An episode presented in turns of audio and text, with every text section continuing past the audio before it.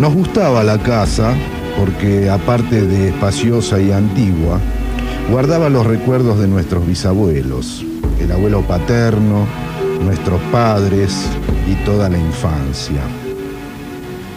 Nos habituamos, Irene y yo, a persistir solos en ella, lo que era una locura, pues en esa casa podían vivir ocho personas sin estorbarse. Hacíamos la limpieza por la mañana, levantándonos a las siete, y a eso de las once yo le dejaba a Irene las últimas habitaciones para repasar y me iba a la cocina.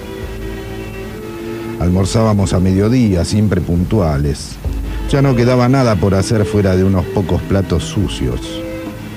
Nos resultaba almorzar pensando en la casa profunda y silenciosa y cómo nos bastábamos para mantenerla limpia.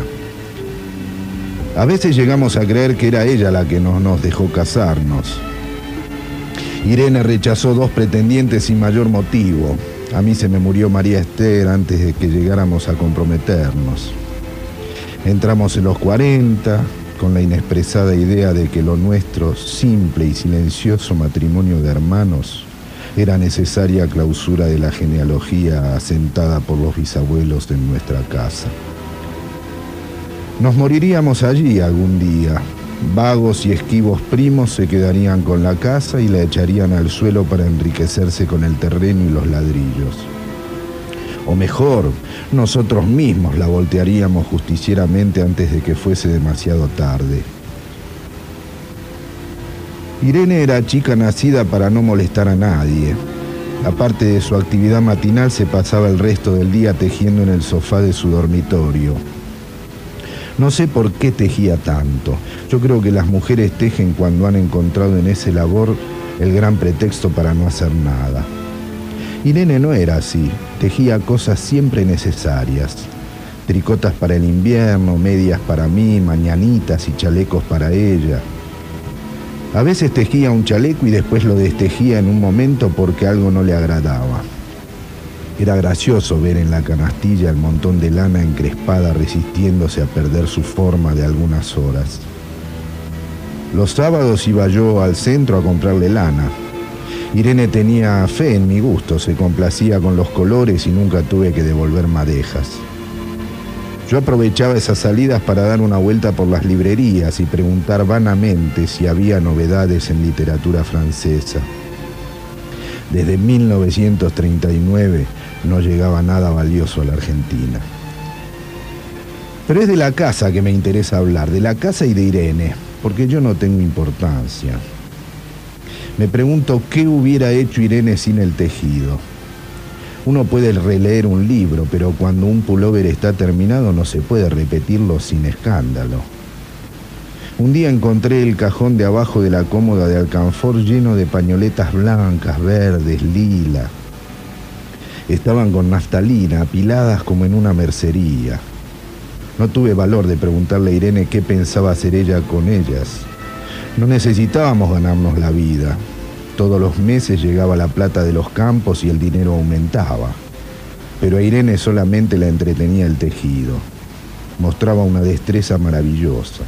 Y a mí se me iban las horas viéndole las manos como erizos plateados, agujas yendo y viniendo y una o dos canastillas en el suelo donde se agitaban constantemente los ovillos.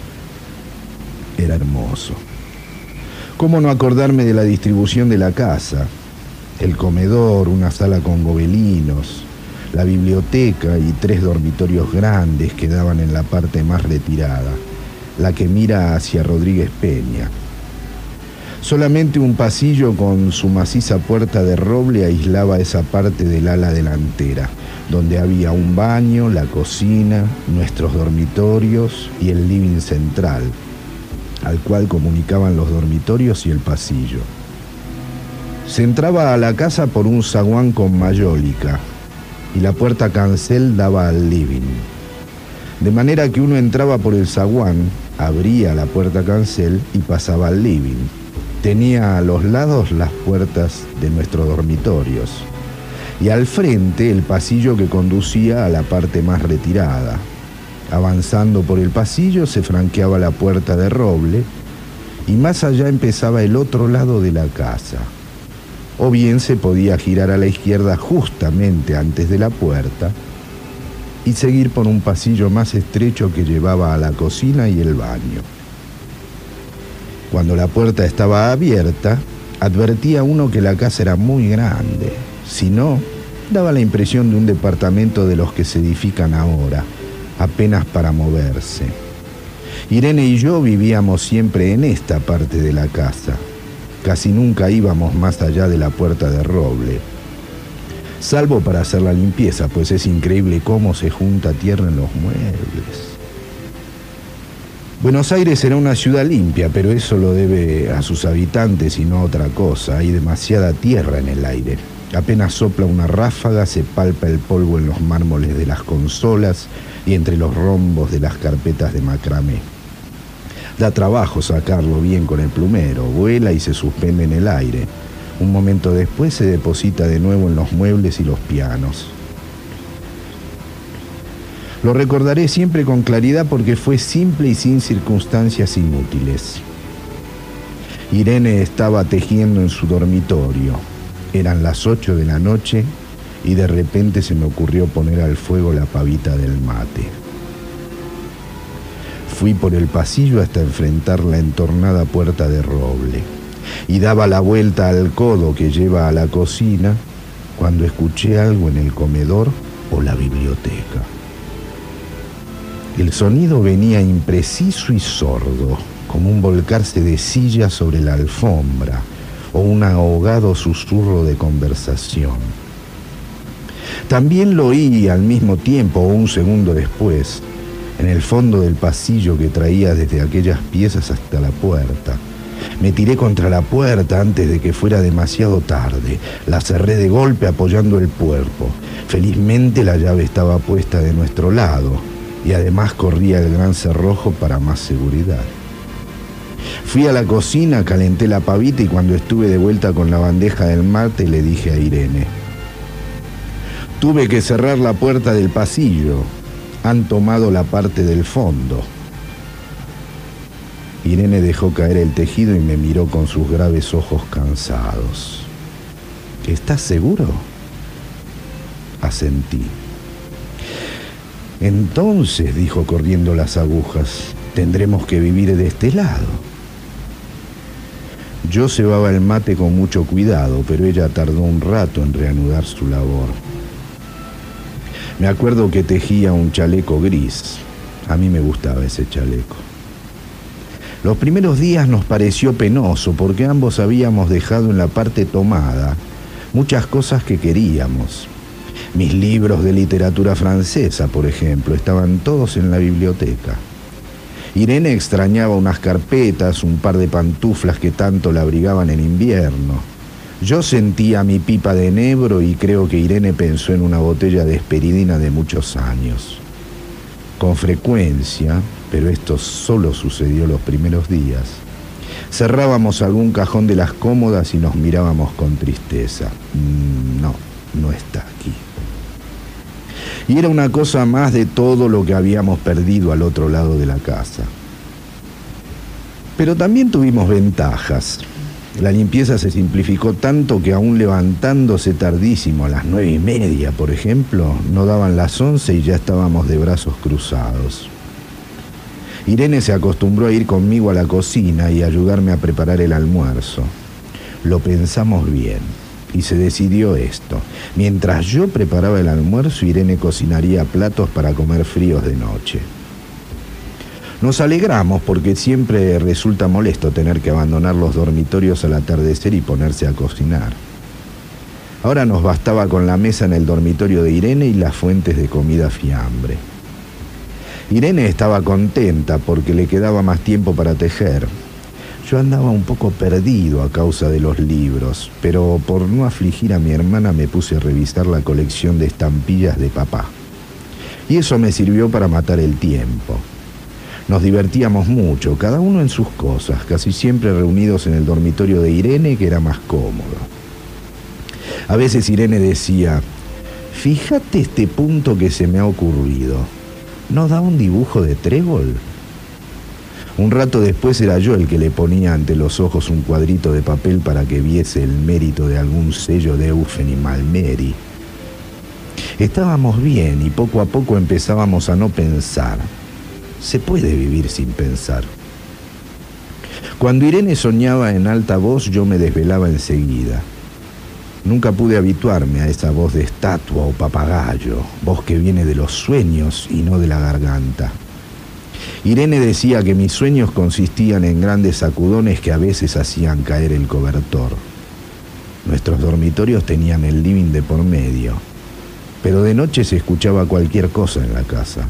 Nos oíamos respirar, toser, presentíamos el ademán que conduce a la llave del velador, los mutuos y frecuentes insomnios. Aparte de eso, todo estaba callado en la casa. De día eran los rumores domésticos, el roce metálico de las agujas de tejer, un crujido al pasar las hojas del álbum filatélico. La puerta de roble, creo haberlo dicho, era maciza. En la cocina y el baño que quedaban tocando la parte tomada, nos poníamos a hablar en voz más alta o Irene cantaba canciones de cuna. En una cocina hay demasiado ruido de losa y vidrios para que otros sonidos irrumpan en ella. Muy pocas veces permitíamos allí el silencio, pero cuando tornábamos a los dormitorios y al living, entonces la casa se ponía callada y a media luz. Hasta pisábamos más despacio para no molestarnos. Yo creo que era por eso que de noche, cuando Irene empezaba a soñar en voz alta, me desvelaba enseguida.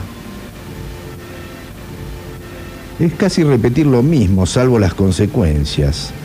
De noche siento sed y antes de acostarnos le dije a Irene que iba hasta la cocina a servirme un vaso de agua. Desde la puerta del dormitorio oí ruido en la cocina. Tal vez en la cocina o tal vez en el baño, porque el codo del pasillo apagaba el sonido. A Irene le llamó la atención mi brusca manera de detenerme y vino a mi lado sin decir palabra.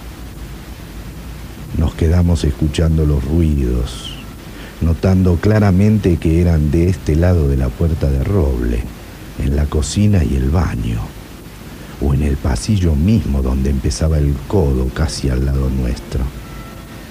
No nos miramos siquiera.